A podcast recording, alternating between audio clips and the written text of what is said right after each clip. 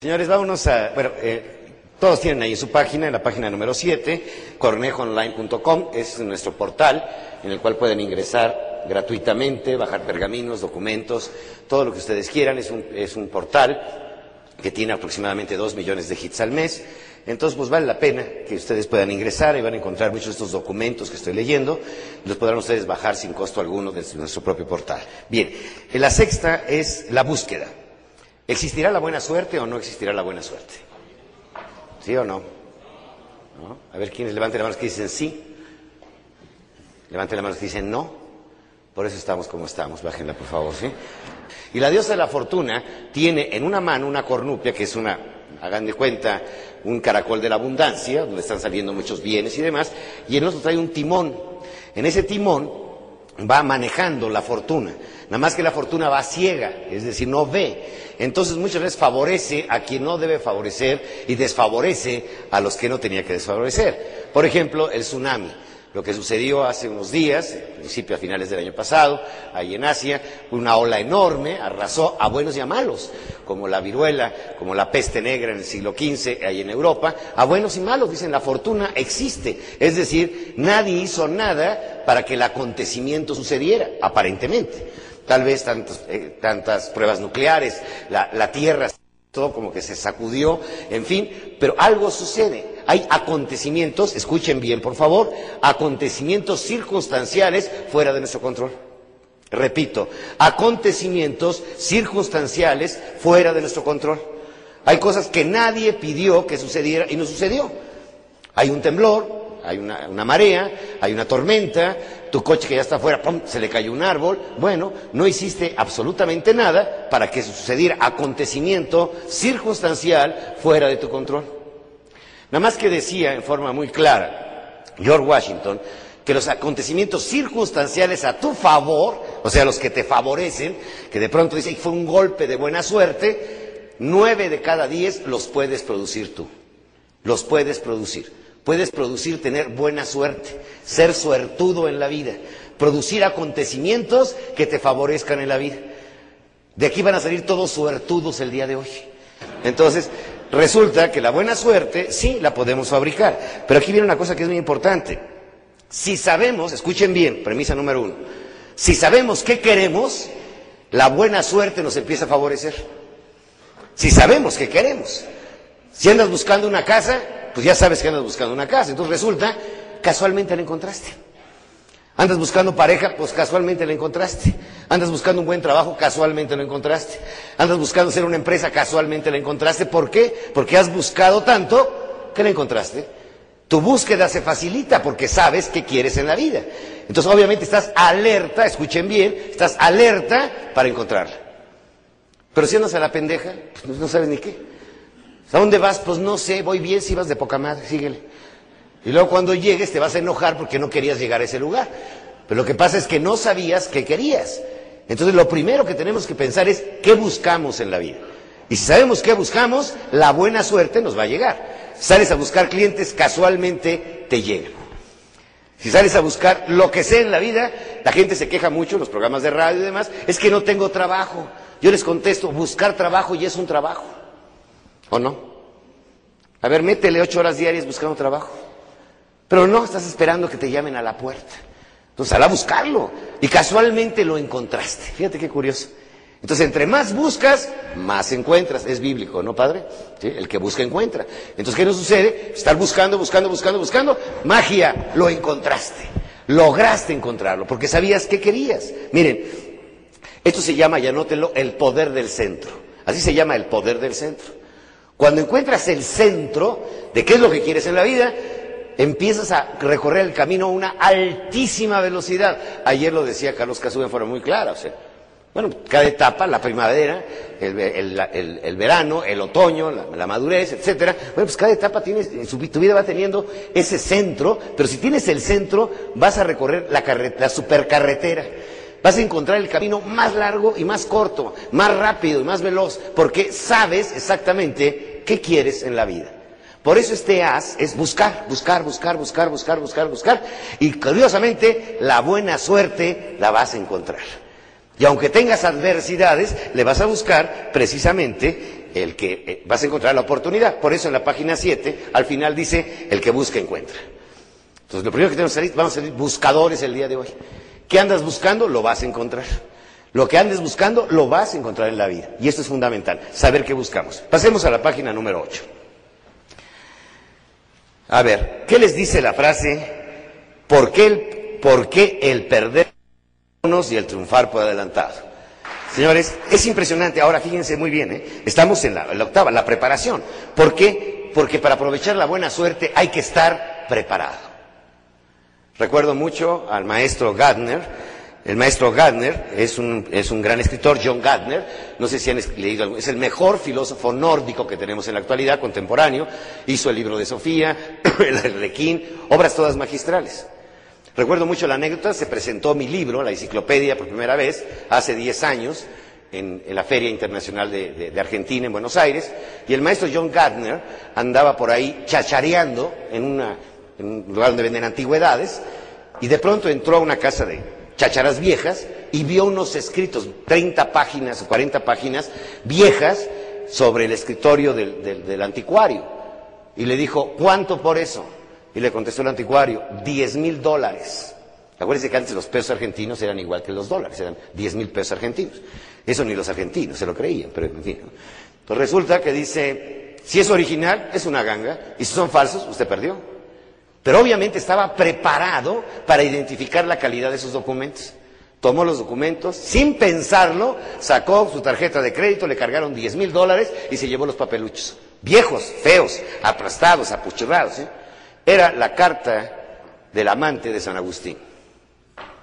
¿Saben lo que vale ese documento? Que además San Agustín lo acepta en sus memorias, que tuvo un amante. Dicta Brevi se llama el libro, donde viene la carta de Gardner. Ahí encontró la carta de San Agustín. Pero ¿qué sucedió? Tenía que estar preparado para aprovechar qué? La buena suerte. Yo veo esos pinches papeles y los tiro a la basura. O sea, pues no me dicen nada. Es como aquel tipo que le dice, no, no, estoy limpiando la casa, tengo un montón de cosas porquerías heredadas, cosas viejas, tenía una Biblia viejísima. ¿Y, esa Biblia de quién era? Pues de un tal Gutenberg. Dice, pues serás pendejo, pues si ese es, es, es, es, incunable esa Biblia. No, no creo que valiera mucho. Tenía muchas, muchas anotaciones ahí alrededor de un tal Lutero. Pues ¿qué sucede? Hay cosas que tú te heredan y no sabes lo que te están heredando. A mí me heredó el pisado, el abuelo, una colección impresionante de anillos de puro. Más de mil anillos de puro, coleccionados en forma impresionante. Pues era un librito que tenía ahí. Un día llegó un señor de la embajada americana, lo vio, me dijo, ahorita sin pensarlo te doy 20 mil dólares. En la madre agarré mi colección de puros, dije, espérame tantito, o sea, a la caja de seguridad. ¿Por qué? Porque no estás preparado para la buena suerte. Entonces en la vida, señores, hay que prepararse, es algo impresionante. Miren, la ignorancia es la peor cadena del desastre. Acuérdense ustedes el 11 de septiembre del 2001. ¿Qué pasó? ¿Te acuerdan las Torres Gemelas? Véanlas, ahí están. Nuestras Torres Gemelas, la escena más vista en todo el mundo. Unas Torres Gemelas, pero ¿qué fueron? Resultado de qué? De la ignorancia. Una bola de descerebrados fundamentalistas, extremistas, que van a destruir a una parte de la humanidad que nada les habían hecho.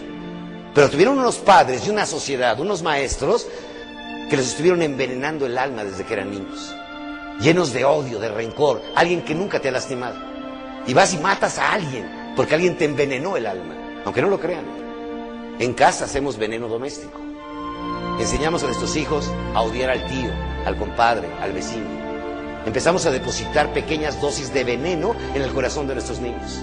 Y de ahí nacen los fanáticos, de ahí nacen los fundamentalistas.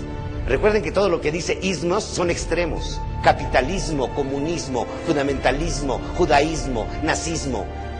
Son resultado de qué? De la ignorancia. Matamos por ignorantes. ¿Qué te ha hecho ese ser humano? ¿Por qué vas y lo matas, lo destruyes, lo masacras? ¿Qué le va a decir a sus hijos cuando saben que su padre murió cuando se fue a trabajar? Sin haber hecho absolutamente nada contra esa persona. Fue masacrado, fue matado, fue asesinado. Veneno doméstico con efectos nucleares.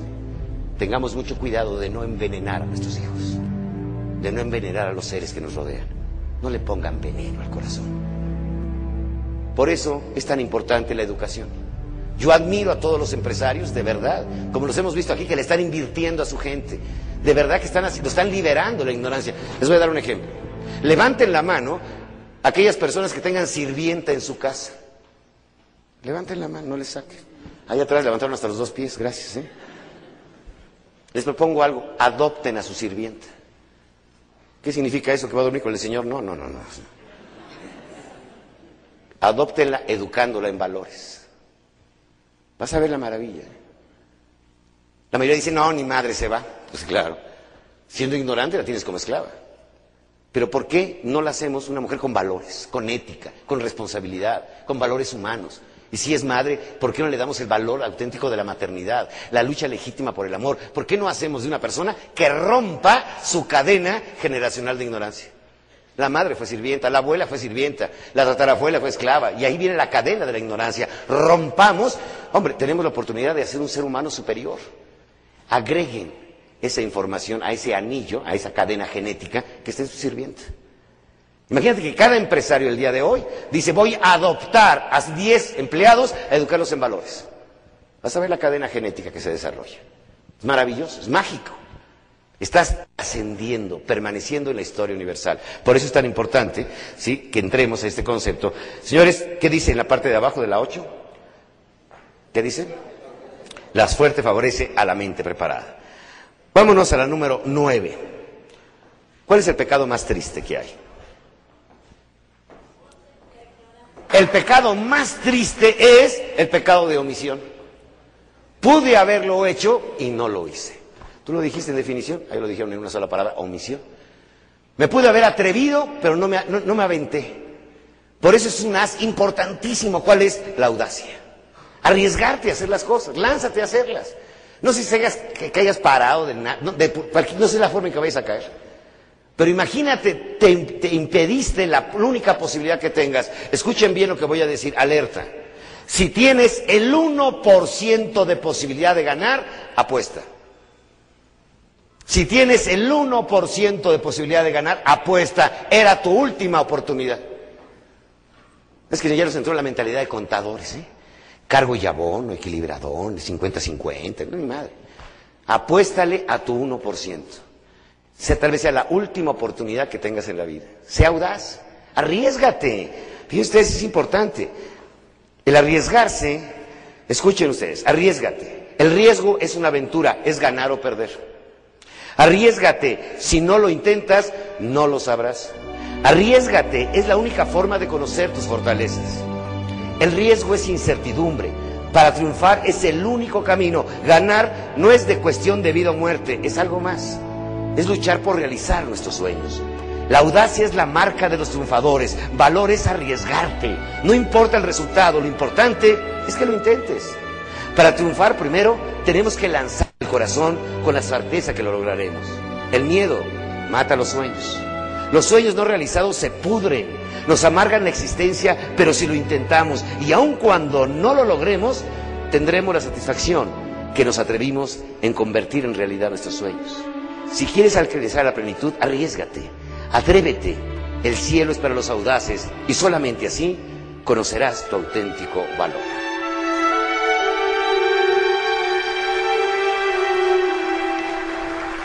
Había un trapecista, Cargo Alenda, el mejor trapecista del mundo, y su hijo, un pequeño de 11, 12 años, quería lanzarse al trapecio, recibió el don que tenía el padre. Era un hombre con una inteligencia espacial impresionante. Y el chamaco se estuvo lanzando en el trapecio, pero con una red de protección 15 metros abajo. Llegó el momento en que él se sentía preparado y le dijo a su papá, quiero ya lanzarme al trapecio sin red de protección. Papá lo evaluó, dijo, lo está buscando, está preparado, venga la oportunidad. Le aventó el trapecio ya a 15 metros de altura y el chamaco lo tomó, dudó un momento y dijo, papá, no puedo. Le volvió a lanzar el trapecio y dijo, papá, no puedo. Le dijo, el último consejo, dijo. El tercer intento, piensa en lo que te voy a decir. Lanza el corazón y el resto te va a seguir. Tienes que lanzar el corazón para que el resto te siga. Si no te lanzas, nunca vas, lo vas a lograr. Lánzalo, aunque pierdas, no importa. Pero lo importante es que lo intentaste. Y además les quiero decir algo que es fundamental. En la vida, escuchen bien lo que les voy a decir. Hay que intentar muchas, muchas cosas en la vida, aunque algunas te salgan bien. Pues sí, Lo intentaste tanto que le acertaste. ¿Sí? Ay, mira qué suertudo este güey. Porque el éxito todo el mundo cree que es casualidad, ¿sí o no? Pongan en su casa, hay una casa en Acapulco que tiene un portal que se llama Portal Casualidad. Y llegas y le preguntas al dueño, ¿por qué casualidad? Y dice, por casualidad tenía el dinero para comprarla. Por casualidad tiene alberca. Por casualidad tiene cancha de tenis.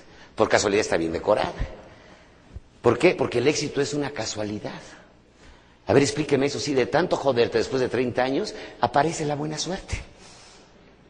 Señores, no hay casualidades, son causalidades. Escuchen bien la palabra, causalidad. La buena suerte, la mayoría, las nueve veces de buena suerte, no es casualidad, es causalidad, causa y efecto, causalidad. Hay una que es así, se te apareció de pronto. Jamás te lo imaginabas. Te encuentras al mejor prospecto de cliente, te presentan a la persona de tus sueños, encuentras una casa que es una ganga. Eso fue una casualidad. Pero causalidad de cada es nueve las produces tú. Por eso, si no lo intentas, no lo sabrás, dice la página nueve. Si no lo intentas, no lo sabrás. Y vámonos al gran seductor. ¿Cuál será el gran seductor? Ahí está escrito. ¿Cuál es el gran seductor? El trato, señores. El trato es el gran seductor, ¿sí? Señores, realmente, y fíjense por favor dónde los quiero llevar, y esta frase anótenla, el amor planetario. Es un amor planetario. ¿Qué significa? Con tu pareja, cuando tú te encuentras, cuando se conocen, vienen de dos planetas diferentes. Tienes que respetar el planeta del otro, su mundo de significado, sus valores, su cultura, sus formas, su estilo. Si se pierde ese respeto, hay ya una invasión planetaria. Tu empresa se convierte en un planeta, ¿sí o no? Con sus valores, con su misión, con su visión. Es un planeta. Y el que entra ahí tiene que entender las reglas de ese planeta, si no, puedes tener problemas. Te invitan a una casa, entras a un planeta diferente. Por eso, la palabra trato lleva una base muy sólida que escriban, se llama respeto. Si no hay respeto, el maltrato es porque dejamos de respetar a los seres humanos. Queremos que el otro piense como yo, decida como yo, haga lo que yo quiera, etcétera. Ya no estoy respetando a otro ser humano. Es la importancia del amor planetario, porque cada vez que entramos en relación con otra persona, estamos entrando a un nuevo planeta. Y cuando la gente entre a su empresa, ustedes tienen que hacer el planeta de su empresa. Por eso le decían a Disney, ¿cuál es su mayor, su mayor acto creativo que hizo en su vida? Todo el mundo iba a decir que iba a ser Mickey Mouse. No. Contestó simplemente, ¿Do you speak Disney? O sea, en el planeta Disney se habla Disney. En el planeta Disney tratamos a la gente al estilo Disney. En el planeta Disney respetamos al huésped. En el planeta Disney producimos alegría y felicidad humana. El planeta Disney, este es mi planeta. Y se, maneja con las reglas que yo he puesto en mi planeta. Tu empresa es el reflejo de la cultura del planeta que tú estás creando. Estás creando un planeta. Cuando dos seres se encuentran, entre la unión de ambos crean un nuevo planeta, amor planetario. Y el trato es fundamental. El trato debe tener varias características. Número uno, respeto. Mucho respeto. Es que la gente ha confundido una, fíjense muy bien, ¿eh? delicadeza en el trato, delicadeza. Lo hemos confundido con una corriente light gringa que se llama conductismo, dice que asertividad le llama. Oye vieja, a pesar de estar tan gorda, sudas poco. Es que soy muy sincero, te estoy diciendo lo que pienso. Qué ojete, ¿no? Oye, viejo, después de todo no eres tan pendejo. No entiendo el mensaje, ¿me entiendes? Es que soy muy sincero, no, eres un ojete, que es diferente. O sea, vamos hablando de las, vamos hablando de las palabras correctas, ¿no? Es que resulta tenemos que tener que mucha delicadeza en la comunicación. Trato y respeto, es delicadeza, y aunque no lo crean, ternura. Ternura. Todo un animal, eres tierno con el animal, le modificas el temperamento. Trata con ternura una flor y te responde. Imagínate si eso puede hacer con un perro o con una planta, ¿qué es lo que puede hacer con un ser humano? Señores, aspirar a la excelencia es aspirar a dar un trato de excelencia a los seres que nos rodean. Todos los líderes de todos los tiempos son los grandes seductores.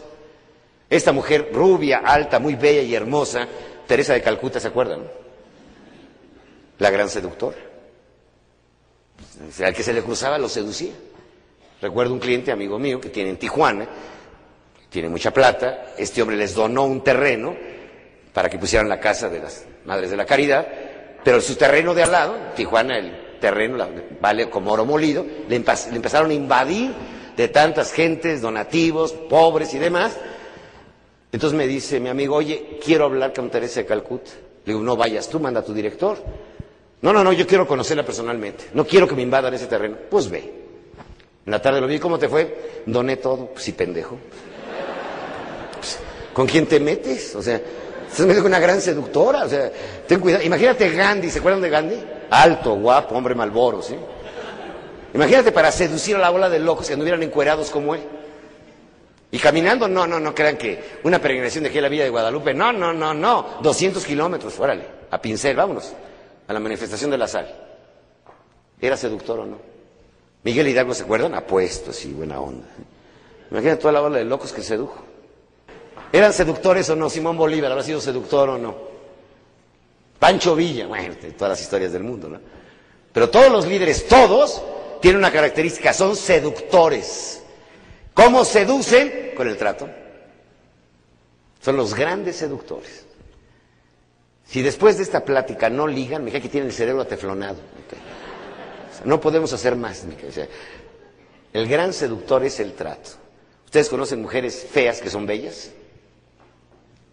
Mujeres que físicamente son feas, pero su trato es, este, cautiva. Y hay mujeres que son, tienen todo el hardware, pero sin nada de software. el coco vacío, ¿a poco no? ¿Hay alguien ahí?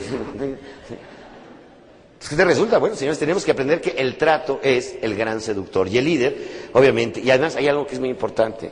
El trato también, recuerden algo que es muy importante. El líder debe agradecer, agradecer a todos sus colaboradores. Debe vivir agradecido. Escuchen bien lo que voy a decir. El líder depende de su gente. Él es el visionario, pero los misioneros son los de abajo.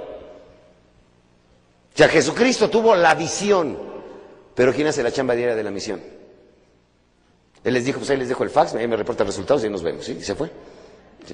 Sí, sí. Viene el Papa Juan Pablo II aquí. Bien, ¿qué viene a hacer? Marketing, ¿sí? De aquí les deja la misión. Ponle a chambear.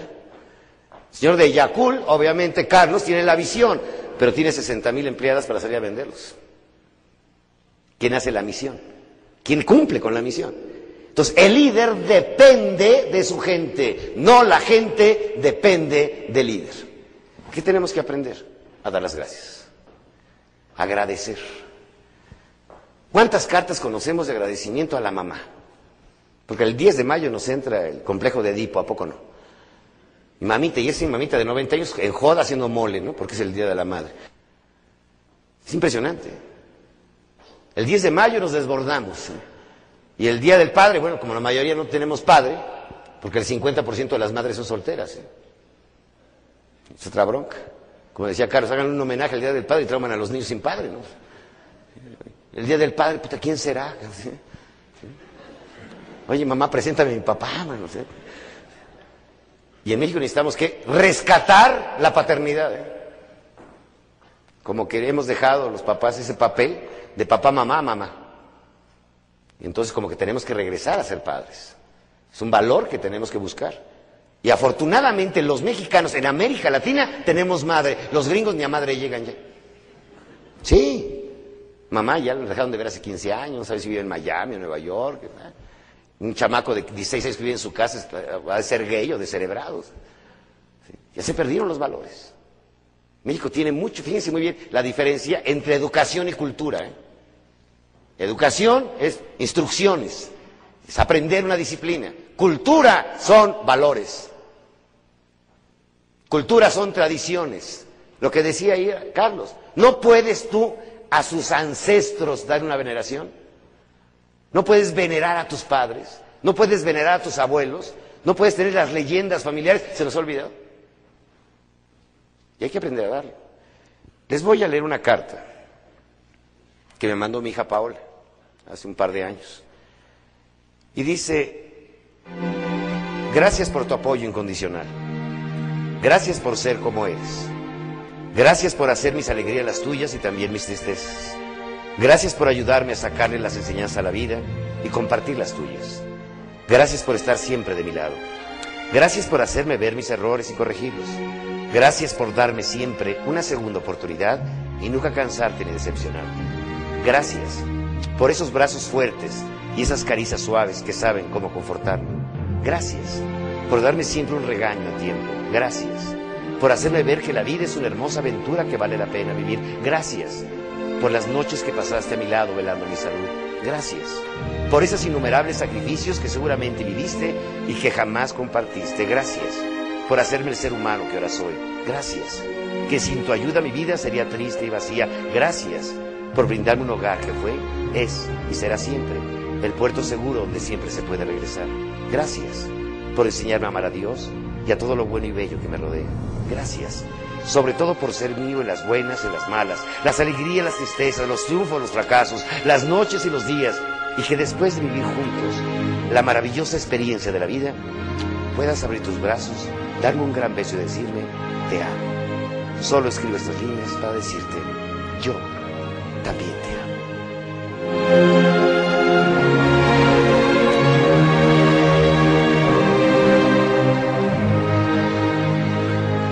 Y la verdad, si pueden el día de hoy, háganlo. Denle gracias a ellos. Otra de las personas que tuvimos invitadas en Gente Nueva, una mujer, que lo que hablaba ayer eh, eh, mi, mi amigo Fernando Landeros. ¿Cuál es lo peor, que, lo que más nos duele a los seres humanos? Ser despreciados, ser abandonados. Es lo peor que nos puede suceder. Tú nomás intenta darle la mano a alguien y retírasela. Vas a ver. Te va a decir, ay, ojete, ¿por qué hiciste eso? Te sientes despreciado. Una amiga me platicaba su experiencia, Miguel Ángel, hasta que cambié de actitud, entendí muchas cosas en la vida. Yo soy el resultado de una violación. Mi madre fue violada a los 15 años en Los Ángeles por una pandilla. Mi madre me tuvo y me, entregó en donación para que me adoptaran. Ella no se sentía capaz de poderme educar. Y yo durante muchos años, estoy hablando de una mujer de cerca de 50 años, me la pasé reclamando por qué mi madre me había rechazado, me había abandonado. Regresé a buscarla, no para reclamarle, sino para decirle, mamá, gracias, porque no me abortaste. Pudiste haberlo hecho y no lo hiciste. ¿Qué fue? Cambió su paradigma. Yo no sé cómo haya sido papá o mamá, pero tu cadena genética está aquí, gracias a ellos. Más vale que les dé las gracias, porque sin ellos no estarías aquí. Atrévete a hacerlo hoy.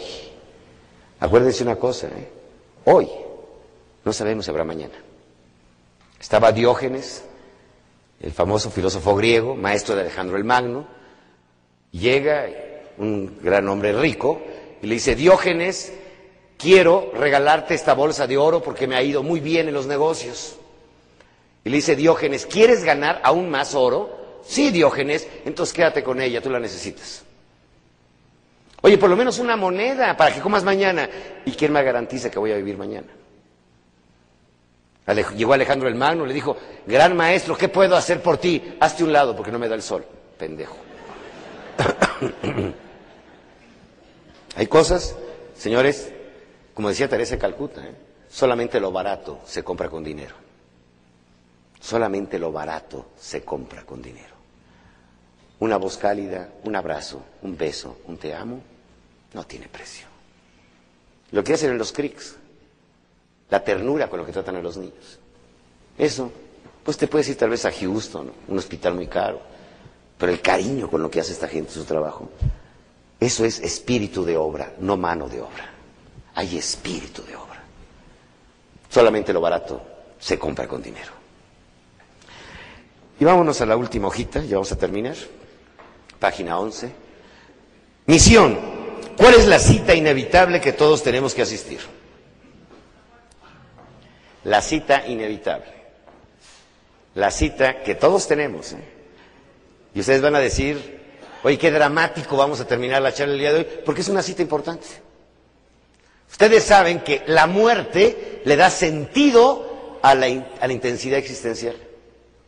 Sin la muerte no tendríamos intensidad existencial. Sabemos que esta fiesta se va a acabar. Les doy una noticia, ¿eh? te vas a morir. No tienes remedio. Esto no vamos a poder evitarlo. Nadie le puede agregar un minuto a su vida. Dios perdona, ¿eh? Escuchen bien, el tiempo no. El tiempo es inevitable. De la sabiduría zen, les quiero decir que mi compañero de viaje, la persona que yo había estudiado hace 30 años, el milagro japonés, la gente cree que estaba loco porque yo hablaba de Japón y quería ir a Asia, andaba buscando aprender la escuela asiática, el fenómeno se estaba dando en Asia, empecé a incursionar en el mundo de investigación japonés y de pronto se me ocurrió organizar el primer viaje de investigación internacional directamente con los protagonistas. Me llevé a 30 investigadores de México a Japón. Y mi compañero de viaje, mi compañero de viaje, el que fue mi traductor, el que me ayudó a entender la mentalidad de los japoneses, fue precisamente eh, Carlos Kasuga. Porque el problema era traducir. Se estaba yo dando una charla a un grupo de Shermans japoneses, porque finalmente resulta muy curioso, o sea, yo pagué mi pasaje de avión, yo fui a buscarlos, yo llegaba, me encontré con un gran Sherman, una de las empresas más grandes del mundo, y lo primero que hizo fue sacar un cuaderno y empezarme a preguntar a mí. Le dije, ni madre, el que pagó el boleto soy yo, o sea, que tengo que preguntar soy yo, yo vine a preguntar. Y usted me empezó a ¿y cómo está México? ¿Y por qué así? Porque no, espérame tantito, yo quiero preguntarle a usted. Vengo a utilizar la misma tecnología taca-taca, pero con ustedes, o sea. Entonces, obviamente, la gente, o sea, la, mentalidad de los japoneses, para yo daba una conferencia les comentaba, y de pronto yo les digo a ustedes mordida, di una mordida, pues lo entienden muy fácil, ¿no? Pero de pronto alguien me dijo, oiga, ¿me puede explicar eso de la mordida? Acción de mascar, cortar. No, no, no. Es simplificación administrativa. es para que las cosas fluyan, ¿sí? En nuestro país, ¿sí? Nada más que explícaselo en un japonés, está, está en chino. Está en japonés, más bien, ¿sí? Entonces, obviamente, el que hacía el traslado latino al oriente, pues era Carlos. Entonces, obviamente, juntos pudimos recorrer muchas partes de, Asia, aprendiendo precisamente muchas cosas. Y una de las cosas que hablaba ayer era que fue la Universidad de Tokio, porque finalmente uno de los factores que más inciden en la falta de productividad de muchos países es nuestra actitud religiosa. ¿Por qué? Porque lo que decía es muy cierto. Vamos a los templos a qué? A pedir. Somos pedinches, ¿a poco no? Córrele, córrele, ya llegó tu tío, pídele, pídele, tu padrino, córrele, córrele, ¿a poco? Toda la vida estamos pidiendo, ¿a poco no? Dame, sindicato dame, empresa dame, gobierno dame, todo el mundo dame, dame. Somos pedinches, cultura pedinche. ¿Saben que es de lo más light nuestra confesión? Llegamos y, Dios mío, vengo a pedirte perdón porque le bajé 200 mil pesos a Mercedes, ahí en Tizutlán. Hijo mío, rézate diez Padres Nuestros, tus pecados te son perdonados. Que, Mercedes se joda, no importa, ¿sí? Tú vas, le pagas a Mercedes y regresas, güey. Porque una cosa es perdonarte, otra cosa es disculparte, quitarte la culpa. Fíjense la, diferencia, ¿eh? quitar la culpa. Ahora con lo del holocausto, se hace la conmemoración de algo que para mí es de lo más impresionante. Ahí en Polonia, en Auschwitz, estaba un nazi alemán, general, agonizando ya tenía tan cerca la muerte que le entró el perdón. Entonces dijeron, tráiganme un judío que tenemos ahí en el campo de concentración para que yo hable con él. Les trajeron al judío un trapo humano, todo jodido. Le dice, oye, quiero pedirte perdón por lo que le hice a los judíos.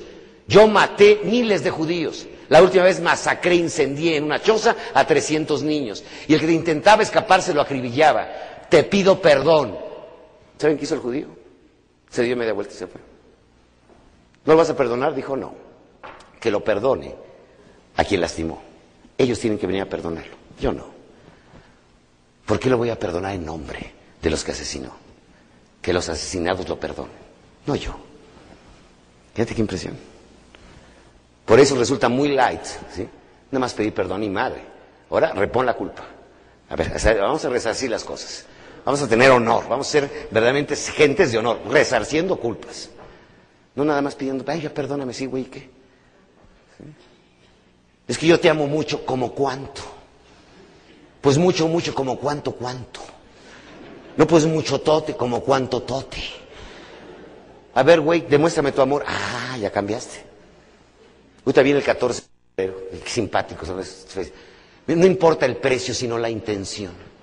No, ni madre, métele billete, o sea, o sea que duela o no, ¿sí? Recuérdense que los diamantes no producen la felicidad, ¿eh? tranquilizan los nervios, que es diferente. Pero son demostrativos o no. Entonces, señores, cuando estamos arrepentidos hay que demostrar que estamos arrepentidos. No basta la palabra, también se requiere la acción. Las dos son importantes, la palabra y la acción. Por eso cuando entramos a la última, que es la misión, yo quiero que ustedes, escuchen ustedes esto que le he llamado, que es mi último documento que les voy a leer, que se llama La cita.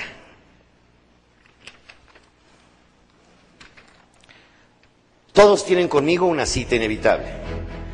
Tienen que acudir aun cuando no quieran. ¿Cuándo será? No lo sé. El lugar lo ignoro. ¿Cómo será? No está escrito. Algunos me apresuran, su conducta reclama mi presencia, en otras ocasiones los menos se les informa anticipadamente. En todos los casos soy una sorpresa. Soy la cita con la vida cuando se llega al final. Soy la muerte. Le doy intensidad a la existencia, nadie me puede evitar. Doy sentido a la existencia humana. Iré por ti, sí, iré por ti. Siempre me presentan como lo más dramático cuando en realidad libero finalmente a los seres humanos. Nadie conoce el lugar a donde los conduzco. Para unos es el cielo o el infierno, la iluminación, la reencarnación, el nirvana, pero aún nadie conoce el destino final. Me imaginan recompensas y también castigos. A muchos los he liberado del sufrimiento, del rencor y del odio. Algunos me contemplan con serenidad y sin resistirse me acompañan. Soy instrumento, de paz. A todos sin excepción, buenos y malos, hago descansar. Contigo sí, contigo tengo la cita. No quiero alarmarte, pero menos me gustaría que consideres que no podrás evitar. El final es cierto. Piensa con qué intensidad estás viviendo. Cuánta felicidad has acumulado. ¿Estás dando lo mejor de ti? ¿Tu vida es útil? ¿En qué ha mejorado la creación con tu presencia? Imagina que hoy tienes la cita. ¿Qué epitafio llevaría a tu tumba? ¿Cómo te recordarán los seres que amas? ¿Estás orgulloso de lo que lograste? ¿Qué te faltó por realizar? El que ofrece rosas para siempre se lleva el aroma en sus manos. ¿Ofreciste lo mejor de ti? ¿Tu corazón se va lleno o vacío? ¿Fuiste un ser de luz o de oscuridad? ¿Aliento o desesperanza? ¿Diste fuerza a los demás o los dejaste débiles? Te aseguro que no sé el momento de mi llegada. Al despertar cada día piensa que tal vez es la última oportunidad de realizar lo que tienes que realizar. No dejes pendientes el cálido abrazo, la sonrisa al amigo. Entregue esa flor a ese ser que amas. Perdona en vida a quien te lastimó. Acércate a reparar el daño que causaste. No pierdas hoy la oportunidad de dar las gracias a quien te dio la vida, el amigo que te acompañó, a tu pareja, con la cual dividiste tus tristezas y multiplicaste tus alegrías. Abraza intensamente a los que amas. Pierdes la maravillosa oportunidad de que hoy puedes existir. Dios espera con ansias a todos aquellos que enriquecieron con su presencia su creación. Soy taliada. Gracias. Decídete hoy a vivir. Señores, no sabemos cuál es el final. No sabemos si la cita es hoy. Lo que sí estamos totalmente y absolutamente ciertos es que hoy, aquí y ahora, estamos vivos.